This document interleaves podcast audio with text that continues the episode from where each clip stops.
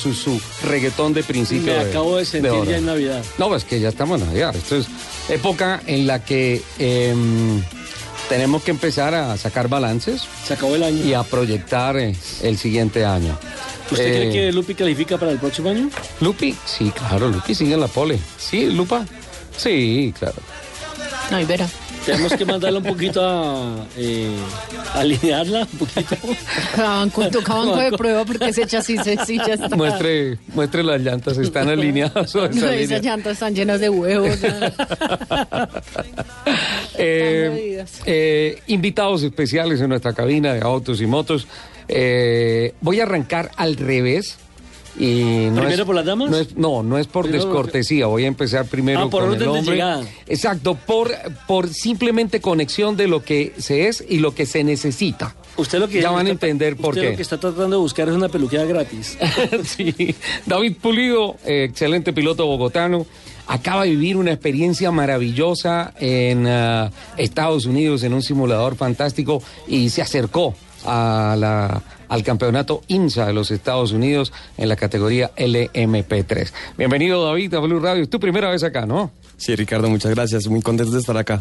¿Cómo va todo bien? Bien, súper bien, gracias a Dios. vas a compartir parte de tu experiencia como piloto profesional en Estados Unidos. Claro, fue, fue algo sensacional. eh, pues es un carro que yo nunca había manejado. Es un carro de, que es de los más rápidos del mundo. Es un carro que es más rápido que muchas fórmulas. eh, muy difícil de manejar. eh, me impresionaba la frenada. La frenada era un punto donde yo llegaba a 280 kilómetros por hora y en dos segundos tenía que reducir a 80 kilómetros por hora y sentía que se me salían los ojos. Claro, Qué y el barbaridad, cerebro se le tremendo. sí, ¿no? sí, las fuerzas que... Las fuerzas son increíbles, el Sí, efecto físico es increíble. Pues lo, lo- lo hemos invitado y también hemos invitado a otra persona muy especial que se llama Ángela Montañez. Ella ya nos va a decir eh, por qué está acá. Pero la asociación que busco entre David y Ángela es que cada vez que hablé con David que estaba, se bajaba el prototipo en... en ¿En dónde fue que estuviste? ¿En, en Miami? En Palm Beach. En Palm Beach, Palm en el circuito de. Palm Beach, con el equipo ANSA. ANSA, ANSA. Motorsport. Sí. Me decía, Sole, esto es cosa de locos. Esto es cosa de locos. Esto es la locura. Esto es cosa de locos. Entonces llamé al papá, a un Carlos Pulido, y le dije, ¿qué es lo que pasa con David? ¿Necesita psicólogo es cosa de. Digo, necesita un psiquiatra. Dijo, no, necesita un psicólogo. Está tostado el hombre. La doctora Ángela Montañez es psicóloga. Bienvenida. Ángela, ¿cómo estás? Muy buenos días para todos, a todos los de la mesa y a nuestra amable audiencia. Es la primera vez que estás en Blue Radio. Sí, ¿Cómo te ha parecido, eh?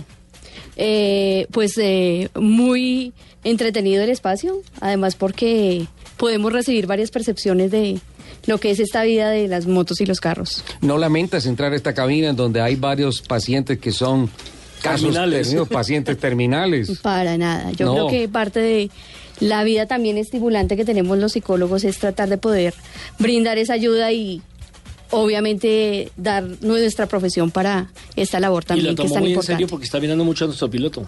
Claro, es que necesita tratamiento. Además me sentaron al lado, imagínense. aquí hay una mina de oro. Aquí hay para desarrollar, investigar y, y, Así eh, es. alguna especialización en la psicología que aplicas en tu trabajo día a día. Sí, precisamente mi conexión con ustedes es porque asesoro el tema aquí de los riesgos psicosociales, los riesgos laborales, el estrés.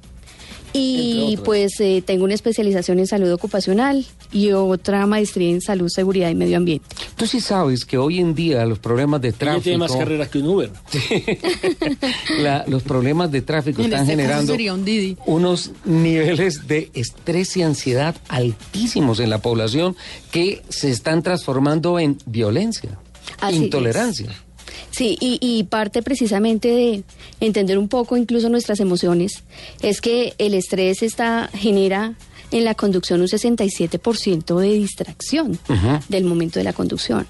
Por eso David podrá dar testimonio de que, pues, uno, él está conectado eh, con el automóvil todo el tiempo, es una extensión de su cuerpo. Y nuestro cuerpo habla, entonces las emociones, los pensamientos, los sentimientos y demás empiezan a fluir en ese proceso. Doctora, eh, tengo que cumplir con unos compromisos comerciales eh, que son también una invitación a nuestros oyentes, así como el servicio informativo de Blue Radio, Voces y Sonidos de Colombia y el Mundo. Eh, Vamos a mantener a David con la camisa de fuerza para que tú puedas trabajar con él ahí mientras tenemos este, este corte y volvemos con David y contigo a hablar de tantas cosas tan interesantes en el tema de emocionalmente cómo reaccionar cuando estás detrás de un timón. O bien en las altísimas velocidades que maneja David Pulido, o bien en la altísima, en el altísimo grado de complejidad psicológica y emocional que es meterse en los tacos eternos de tráfico en las ciudades del mundo. ¿Te parece? Aquí me quedo. Un Yo le, cafecito. yo le invito a un cafecito. Sí, un cafecito. Perfecto, está Rico, bien. Rico. Ok.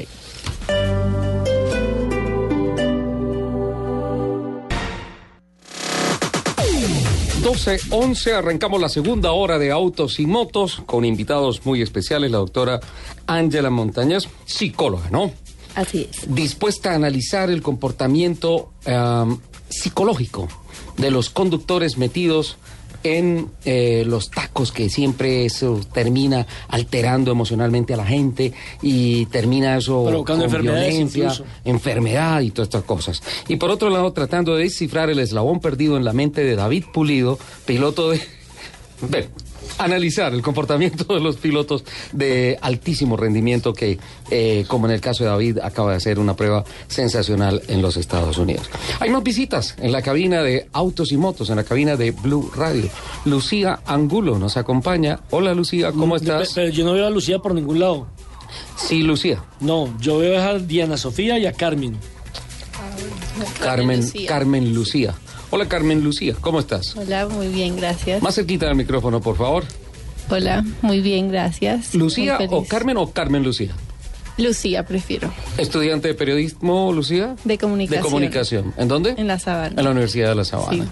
Qué bien, bienvenida. ¿Es tu primera vez en Blue Radio? Sí. ¿Cómo te ha ¿Usted no parecido? profesor de ella? Porque usted dicta... No, yo, yo he dictado el diplomado de la universidad, pero últimamente no lo he hecho.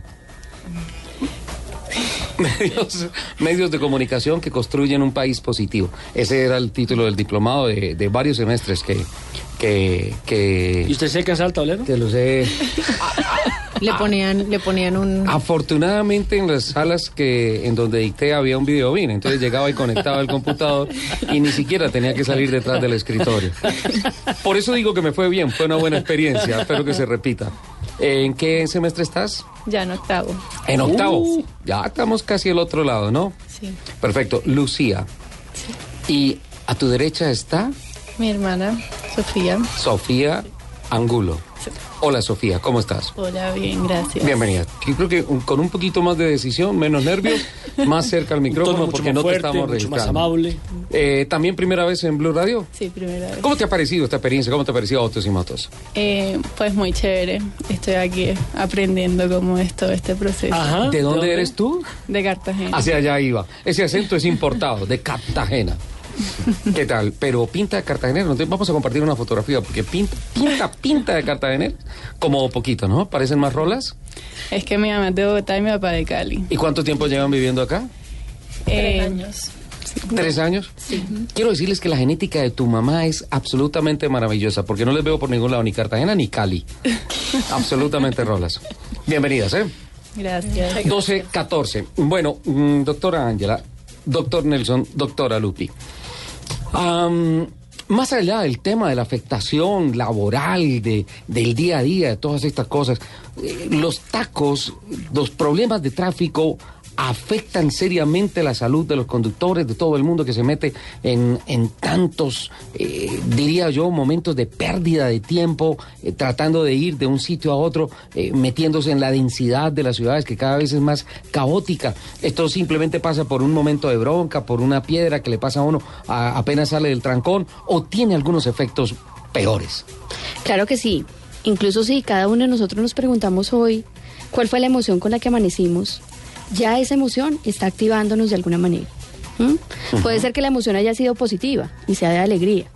Y más si de pronto nos asomamos por la ventana y vimos un día esplendoroso. Pero asimismo, las emociones negativas también nos cargan. Y tal vez muchos de nosotros estamos en la conducción porque es parte eh, de nuestro desplazamiento diario. Y eso empieza a afectar desde el mismo momento en que nos subimos al vehículo, o que nos subimos a la bicicleta, o que nos subimos a la moto. Y como le decía hace un momento, a David, por ejemplo, le pasa que el carro es una extensión de él. Y nuestros neurotransmisores empiezan a funcionar en ese momento. Eh, por ejemplo, uno de los neurotransmisores más importantes es el cortisol, que incluso es parte de lo que nosotros vivimos todos los días en el Cortisol es estrés. una enzima que uno produce. Exacto. Y ella, pues lo que nos permite es también a estar activos, a resolver problemas. Cuando nosotros nos enfrentamos al tráfico diario de una ciudad como esta, o de cualquier ciudad, nosotros empezamos a tener una serie de estímulos del ambiente. Desde la persona que está ubicada en el lado, o incluso el hecho de que se nos atraviese un policía. Pero eso ya empieza a activar ciertas sensaciones en nuestro cuerpo y a generar cierto nivel de atención o disminución de la atención. que es letal incluso. Así es. Pero si tú, por ejemplo, vas por una avenida y ya vas con el estrés que te cargó el día, el 67% de tu atención ya se disminuyó. ¿Mm? 67%. Altísimo. Así ¿eh? es. Hmm. Wow. O sea que estamos funcionando con menos de la mitad de la atención y sabiendo que estamos expuestos a tantos estímulos, pues eso ya tiene una implicación. Ahora, tú ves al policía. El policía solamente ya nos está generando una activación de un 14%, o sea, un 14% de tu atención está centrado en lo que va a hacer o no hace el policía. ¿m? Y si tal vez se te acerca un carro por detrás que está muy pegado a tu carro, Una moto. una moto, Que se mueve para un lado, para otro. o la bicicleta, o el, o el mismo peatón, eso ya tiene una implicación también importante, hasta de un 40% de tu atención. Entonces todo esto nos empieza a activar ¿m? neurosensorialmente y empieza a generar una serie de estímulos en nuestro cuerpo, que como decía Nelson Enrique, eh, empieza a afectar incluso a nuestro cuerpo. Si ustedes piensan en la alegría, en la tristeza o en cualquier emoción que nos active durante el día, ¿dónde la sientes, por ejemplo, tú? La alegría Sí, ¿dónde la sientes? en mi corazón, en todo el cuerpo, en la ¿En cara, qué parte la del cuerpo ubicarías tú esa emoción? Yo diría que acá como en la parte de atrás de la cabeza, eh, yo soy de los que me esponjo. Ah, ok, de perfecto. alegría. Entonces, eh, siento por ahí, y de hecho yo le echo la culpa a los arcángeles. Y cuando estoy ah, muy contento en el carro, regularmente me pasa un cuadro psiquiátrico, y es que en el carro eh, yo paso por muchas emociones, y cuando estoy muy contento, eufórico, eh, le echo la culpa a los arcángeles, porque yo sé que ellos están ahí acompañándome en el carro, van conmigo. Están sentados en- de dice- copilotos. Y yo digo que me hacen cosquillitas acá en la parte de atrás de, de la cabeza, como que me rascan la cabecita. y todo. Como relajándote un Me poco. parece Canta como ópera. bien. Y canto ópera. El-. Uno de los... eh, eh, Lupi acaba de decir mal, la gran verdad. canta. Sí, lo bueno es que yo cierro la ventana y tú si nadie me escucha. Yo canto muy bien, se me Los escucha muy mal, pero, pero regularmente canto ópera, me, me encanta el bel canto. Sí, pero si yo le pregunto a David, por ejemplo, él tal vez ha estado en situaciones que incluso ha sentido el miedo. ¿Tú dónde sientes el miedo, David? Bueno, realmente si tienes miedo te matas, porque es, es una emoción que toca controlar muy bien porque mm, no tienes tiempo de errores, no tienes tiempo de decir, eh, no, eh, tienes tiempo es milésimas de segundo de decir si hago esto, me salgo o pasa, pasa esto. Pero como tal toca controlar mucho las emociones o si no pueden pasar cosas feas. Pero cuando has sentido miedo, ¿dónde lo ubicas en tu cuerpo? Pues la verdad, lo que te digas mentira porque no... ¿En el estómago? ¿En la frente? ¿En, en alguna parte del cuerpo? ¿La sientes? no, Porque muchas no veces nosotros decirte. sentimos un vacío tal vez en el En estómago. el estómago. ¿cierto? Y por eso muchos de los problemas gastrointestinales tienen que ver con el miedo. Incluso cada una de las partes de nuestro cuerpo, aparte de sentir la emoción, está cargándose de esa emoción. Nosotros muy rara vez exteriorizamos esas emociones. O las exteriorizamos mal cuando hablamos de pronto en, en el tráfico, le estamos diciendo al conductor que vino al lado y que se me atravesó o que llegó primero a la fila, ¿sí? Eh, palabras fuertes. Pero muchas veces nos cargamos esa emoción en nosotros mismos y nuestro cuerpo se enferma. Pero esas palabras fuertes no lo descargan. Claro, claro, eso debería ser, Son- son como un ser paliativo, una ¿no? forma de sacar ese estrés, de fugar todas esas sensaciones o esas tensiones. Pero no es lo más dicen- adecuado. Hay personas, y, y mil disculpas por el término que voy a utilizar, hay personas que dicen que eh, echan un madrazo y automáticamente se armonizan. Dicen, ya, Eso listo, saqué todo eso ya con una palabrota que dije y listo, ahora estoy bien. Y así muchas veces nos sucede con la ira, que es otra de las emociones. Recuerden que las emociones son instintivas. Y lo que primero nos ayudan es a la supervivencia. Entonces puede ser que si yo reacciono con otra persona de una manera instintiva en el momento del que sentí la ira, con una palabra fuerte, pues eso me ayudó a la descarga. Pero no es lo adecuado porque tal vez la otra persona también se cargó de tu emoción. Entonces, Es importante también tener en cuenta que hay maneras de sacar esas emociones. Doctora Incluso la conducción. A esta altura de la entrevista hay dos cosas que me preocupan altísimamente. Primero, los factores externos cuando tú estás manejando y te metes en el tráfico. Factores externos como eh, el tráfico, eh, una moto que se acerca, un carro que se acerca, un policía que tú visualizas y todo eso. Tiene unos factores de distracción que están entre el 40 y el 67%. Es decir, Así que es. más de la mitad de tu atención se desvía por factores externos. Y siempre que vamos a la calle estamos expuestos a factores externos. Y por otro lado, me dices que eh, hay una gran razón cuando uno dice que no, tengo miedo y sentí como un vacío en el estómago, tiene una afectación sobre el sistema digestivo. Es decir, que cada una de esas sensaciones puede aportar a, deteriorar nuestra salud. a deteriorar nuestra salud, tanto física como mentalmente. Por eso, tanto la hipertensión arterial, en este caso las enfermedades acidopépticas, producto del miedo, de, de todas esas sensaciones, empiezan a sentirse adentro y aunque no las veamos, pues empiezan a generar deterioro. Posiblemente ante el miedo no sea fácil, por ejemplo, desayunar o almorzar. Posiblemente cuando estamos bajo la tristeza, nos es difícil incluso a veces de pronto levantarnos. Si somos de pronto más ansiosos, pues empezamos a tener dolores de cabeza. Y así mismo sucede en la conducción. Incluso hay estudios europeos que miden cómo las personas tenemos esas reacciones y esos niveles de atención. Y tal vez David incluso ha sido parte de esos estudios en algún momento. porque Seguramente. En su preparación, eh, por ejemplo, hablan de algo que se llama el Zen Drilling. ¿El qué? Zen Drilling. ¿Qué es eso? El Zen, eh, seguramente hemos escuchado, es una palabra japonesa Sí. que lo que busca llamar es a la meditación y al equilibrio emocional. A la armonía. Exacto. Y ah, generalmente a los pilotos en carreras los entrenan precisamente para la parte emocional, desde medir con diferentes electrodos en su cuerpo esas sensaciones que están experimentando. ¿Mm? Doctora, sí, sí, sí. La frecuencia cardíaca, ¿sí? Ese es, Eh, es- es- es fundamental. Exacto. Y otros tipos de mediciones durante el proceso que lo que intentan es precisamente saber cómo está respondiendo la persona, incluso el parpadeo de los ojos. Dependiendo de la cantidad de parpadeos sabemos si la persona está más ansiosa, más tranquila y que así van a ser sus respuestas ante estímulos fuertes o ante sensaciones fuertes, que es lo que muchas veces viven los pilotos en carrera. Antes de que se me vaya el tema un poquito más lejos, Sí. eh, quería compartirle una experiencia mía, que dices que esos em- estados emocionales pueden generar unas consecuencias como que, por ejemplo, no desayuno, no almuerzo, no como alguna cosa. Eh, a veces a mí me ha pasado y yo decreto una tregua. Después de desayunar vuelvo otra vez a mi estado alterado, pero no la rebajo. ¿Eso se podría hacer? Pues la intención es que ese periodo de tregua, como lo llamas tú, ¿Se fuera un poco más largo. Ah, Claro. claro. Claro, porque lo que básicamente traduce el Zen es precisamente eso, absorber y asimilar. Yo te diría a ti, sería ideal que tú salieras a almorzar y mientras que estás almorzando pensaras en algo distinto, en Jerónimo, en tu hijo, ¿sí? Que pensaras en los momentos alegres que has vivido con él. Y eso tal vez te ayude a que baje la tensión de la emoción. Recuerden que nuestras emociones siempre están conectadas a un pensamiento. Sí. Por eso tal vez a David le dicen, usted ponga su mente en blanco. ¿M? No piense en nada, porque si usted piensa en algo, en su mamá, en su familia, en todas esas personas, pues ya está generando una emoción y eso lo puede afectar en su rendimiento. Me encanta cómo a esta altura de la charla empezamos a encontrar herramientas para mejorar la movilidad sin hablar de cómo manejar, de cómo tener el estado mecánico del carro, eh, ni nada de eso, cómo respetar las normas de tránsito. eso. Eh, porque es que siempre hemos pensado desde acá, y lo hemos dicho en este micrófono muchas veces, que el cambio de la movilidad arranca por uno.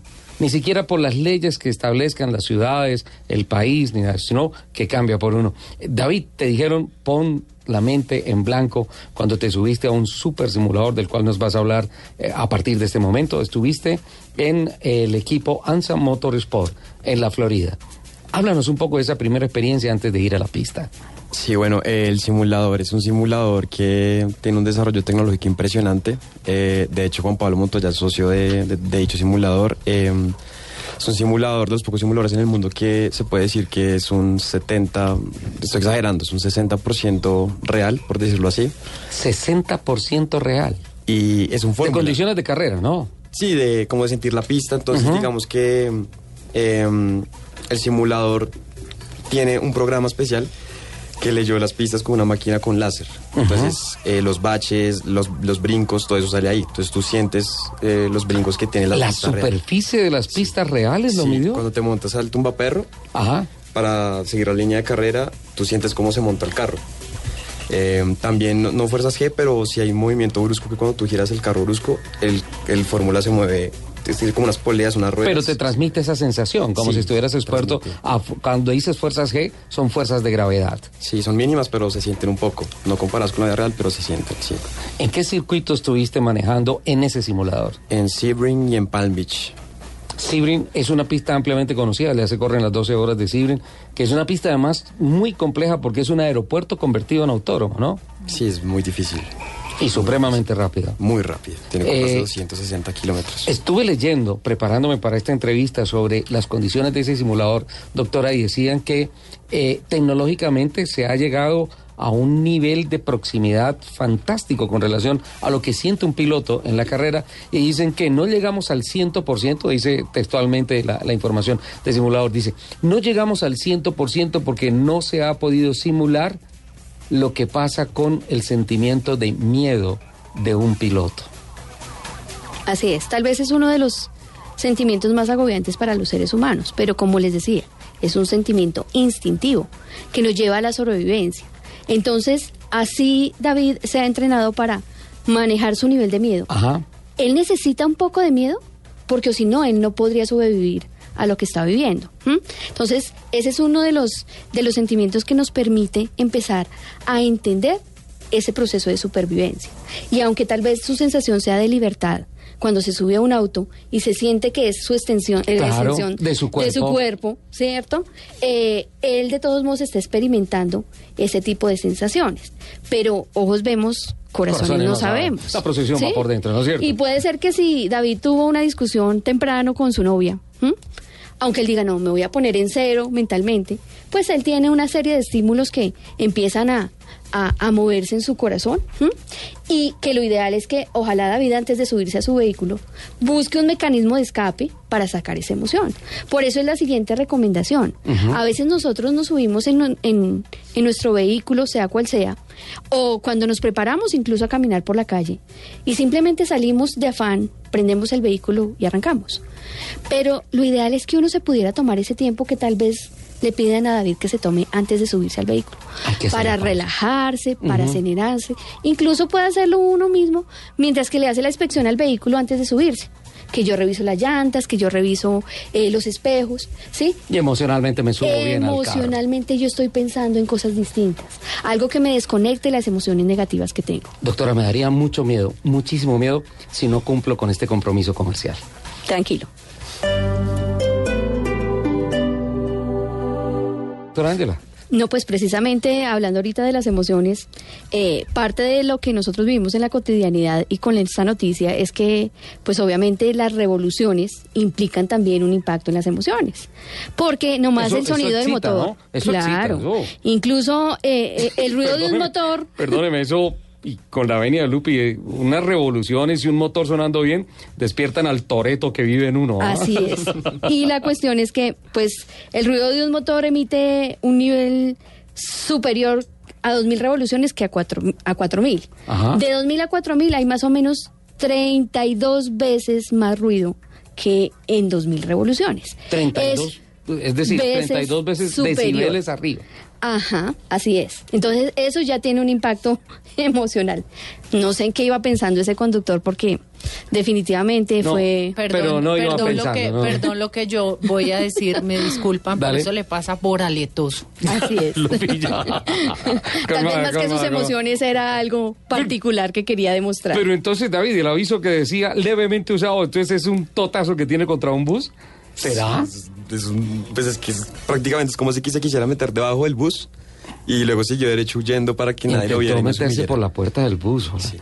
Qué horror, qué barbaridad. David, hablemos de tu experiencia LMP3. Después del simulador te montaste en un ah, prototipo real.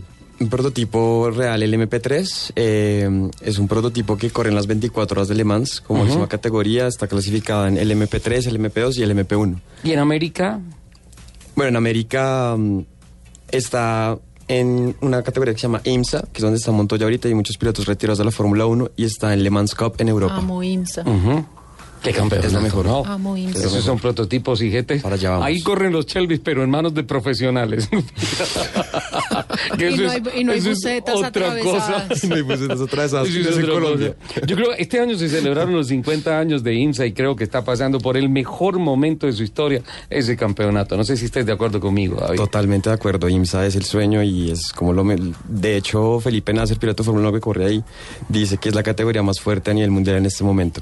Qué barbaridad. Eh, ¿Y tú hiciste esas pruebas buscando una oportunidad en, en IMSA, en Estados Unidos? Claro, sí, total. eh, pues el sueño es llegar a IMSA. Estamos trabajando con, con los patrocinadores para correr en el 2020, que se llama el Proyecto 2020, como tú le llamaste, como tú lo bautizaste. Eh, y pues ya tenemos la puerta abierta, el equipo está muy contento, yo también estoy súper contento. pasamos la prueba y, mm, y logramos acercarnos mucho a los tiempos de la categoría. No, no va a ser fácil, eso es muy competitivo. Es una categoría top en el mundo, ¿no? Sí, me gustan mucho los retos y más lo difícil. Es cierto que te aconsejaron dieta alimenticia y todo. Sí, me, hace- me aconsejaron cuidarme más porque como mucho. Nos pasaron datos de que ayer te habían encontrado a mediodía en un centro comercial con una hamburguesa de tres pisos, papas y todo eso. Creo que era la despedida la última vez que... Sí, es cierto Y esa malteada escena. de chocolate. Y mal- malteada. De Sí, hecho, es cierto, es cierto me eso. obligaron a tomar agua. agua con... con- O sea, con- una hamburguesa de tres pisos y una botella de agua. ¿Eso es el que peca y reza en pata, Lupi? Sí. No, eso no vale. Yo, a mí me pasa mucho que cuando estoy, digamos, haciendo la fila para comprar la hamburguesa y la, la- no sé, hay una chica adelante y entonces pide la hamburguesa con tocineta agrandada. Una botella de agua, eh, ya pídete la gaseosita. Sí, claro, ya. pues. Ya pecó, ya. Sí. Siento medio pie, meta la pierna, ya. Sí, claro, claro. Experiencia positiva. Muy positiva, gracias a Dios, sí. Ahora trabajar en el tema patrocinios para, para poder establecer la temporada 2020 en, en Estados Unidos. Sí, señor, estamos trabajando harto con eso para el Ministerio del Deporte y algunas empresas muy buenas. Qué bueno. ¿Por qué sería bueno estar montado en el prototipo de David Pulido el año entrante? Bueno, pues es un sueño por el que llevo trabajando años, eh, lo llevo soñando hace mucho tiempo. Eh, desde que se trajo el convenio con IMSA, la, la relación con IMSA Colombia. Y, y pues realmente es un carro, es de mis carros favoritos. Me gustan más que los Fórmula y que los GT. Eh, siento que mi cuerpo pertenece más a un prototipo que a un turismo. ¿Tú, tú nos podrías compartir unas fotografías para, para transmitirlas a, a través de nuestras redes sociales, a través de nuestro Twitter, por favor? Claro, total, total, total. Genial, fantástico. Eh, ¿Escuchaste eso, doctora Ángela? Siento que mi cuerpo va más con un prototipo que con cualquier otro carro. Es real ese tema del sentir entre la máquina y el piloto. Así es, y además porque nosotros somos una conexión con todo, con el trabajo, con la rutina diaria. Tal vez si nosotros preguntamos incluso por el sitio donde descansamos, como que hacemos conexiones con ese tipo de... y hay mayor adaptación o mayor facilidad para adaptarnos a ellos. Pero es que eso no solo va en los carros de carreras. eh, Cuando uno va a comprar carro, uno se tiene que medir el carro. Es como cuando uno va a comprar Sí, ropa. total. Les hablan, ¿no? Hay, hay, hay, hay gente que, que se siente bien en una camioneta, hay gente que se siente bien en un compacto, hay otro que se siente bien en un sedán. Cada quien es para un carro. Es, es como la ropa, igual. Doctora, ¿y usted cree que hay personas que tratan de ocultar algunas deficiencias, por ejemplo, con el color, el tamaño del carro, alguna cosa? Bueno, eso ya lo hablamos con el café. O sea, queda off the record, eso no se va a debatir acá.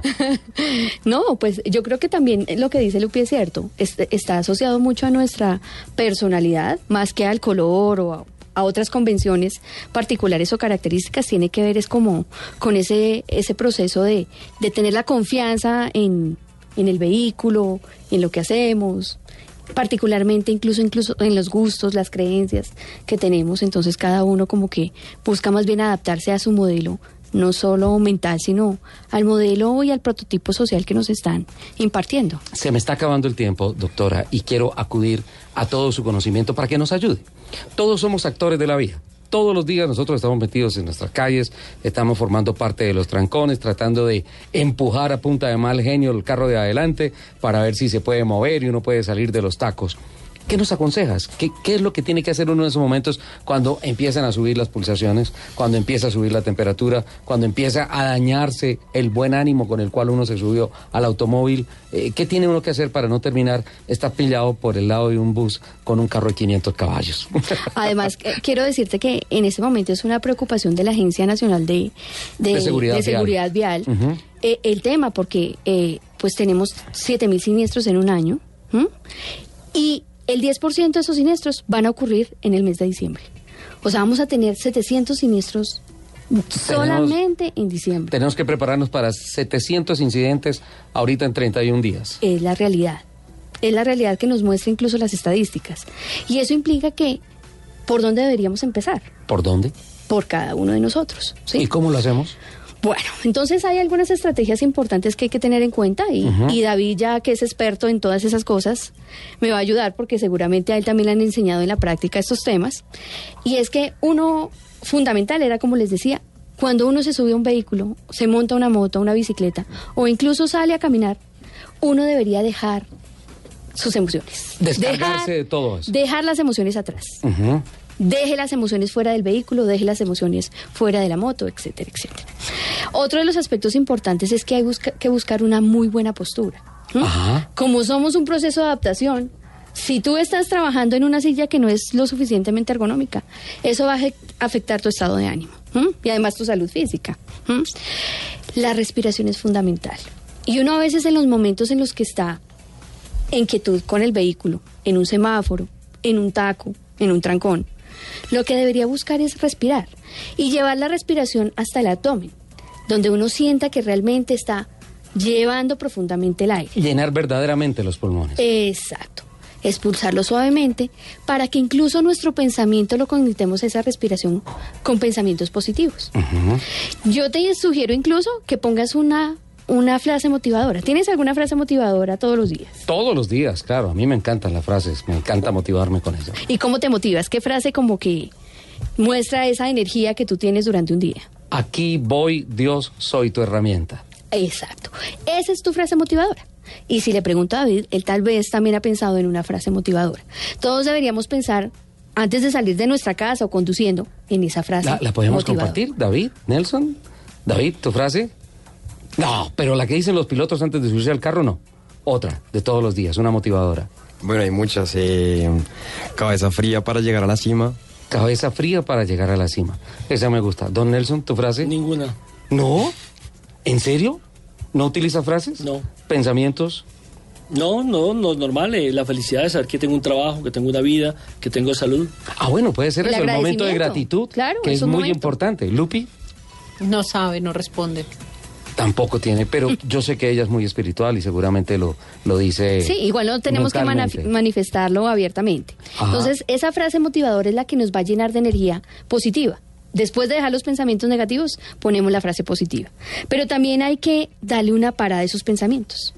Por ejemplo, hay que obligarnos a ser amables, ¿sí? En la vida y en todos los contextos. Si uno llega con mala cara saludando a las personas, pues va a ser la respuesta espejo de las emociones en el otro. Y el está. otro tal vez también me hace mala cara. Y ahí está la ley causa por efecto. Si me porto mal, Así de es. lo mismo me viene. Y además, eh, esto nos va a permitir es a que nos carguemos de las emociones incluso de los otros. Ajá. Por eso, el ser amable en la vida es un elemento fundamental. Y aparte de eso, pues eh, evitemos distracciones. Ya lo sabemos y nos los dicen las investigaciones y las estadísticas. ¿Qué puede producir el simple hecho de que yo me distraiga en algún momento? Y chateando, hablando por teléfono. Así es. Entonces, digamos que esos principios son algunos pi- principios básicos. Hay que gestionar el espacio. ¿m? ¿Cómo Muchas así? veces la ansiedad de querer llegar primero al sem- semáforo, llegar primero al lugar de trabajo, uno, uno muchas veces está como David en una competencia, Ajá. ¿sí? Y eso que no vamos para el mismo lado, ¿m? no todos vamos para el mismo lugar, pero sentimos esa competencia de estar primero que todo el mundo. Hay que dejar esa, ese nivel de ansiedad por esa competitividad. Bueno, Uno pero las cuando está en la calle, no, no me le digas Ajá. esas cosas porque David, en la pista sí lo necesitamos en el primer lugar. distinto. Pero, pero estamos en la calle y la calle no es un autódromo, no es una pista de carreras. Así es.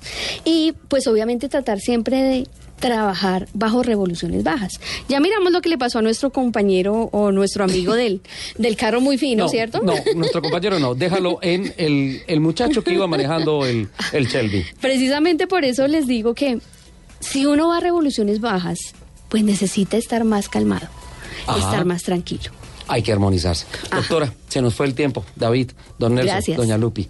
Eh, la verdad me parece muy interesante. Y de todo esto, lo mejor es que es muy fácil. Se llega fácil económicamente a tomar esas decisiones para poder mejorar el nivel de vida. Sí, Así eso es calidad de vida. Eso es calidad de vida y se puede construir y se tiene que construir todos los días en las vías, ¿no es cierto? Sí, las decisiones, las emociones y los pensamientos son responsabilidad de cada uno de nosotros. Doctora Ángela, muchas gracias y bienvenida siempre. Muchas gracias a ustedes por la invitación. Ángela Montañez, Así es. ¿cierto? Don David Pulido, muchas gracias por acompañarnos. Muchas gracias a ustedes, muy contentos de estar acá. Nos vemos en IMSA el año entrante, ¿no? Claramente así será. Eso hay que armar el paquete de patrocinios y, y lanzarse a ese automovilismo Lo estamos haciendo. Muchas gracias, Ricardo. Don Nelson, Chaos. en modo Navidad.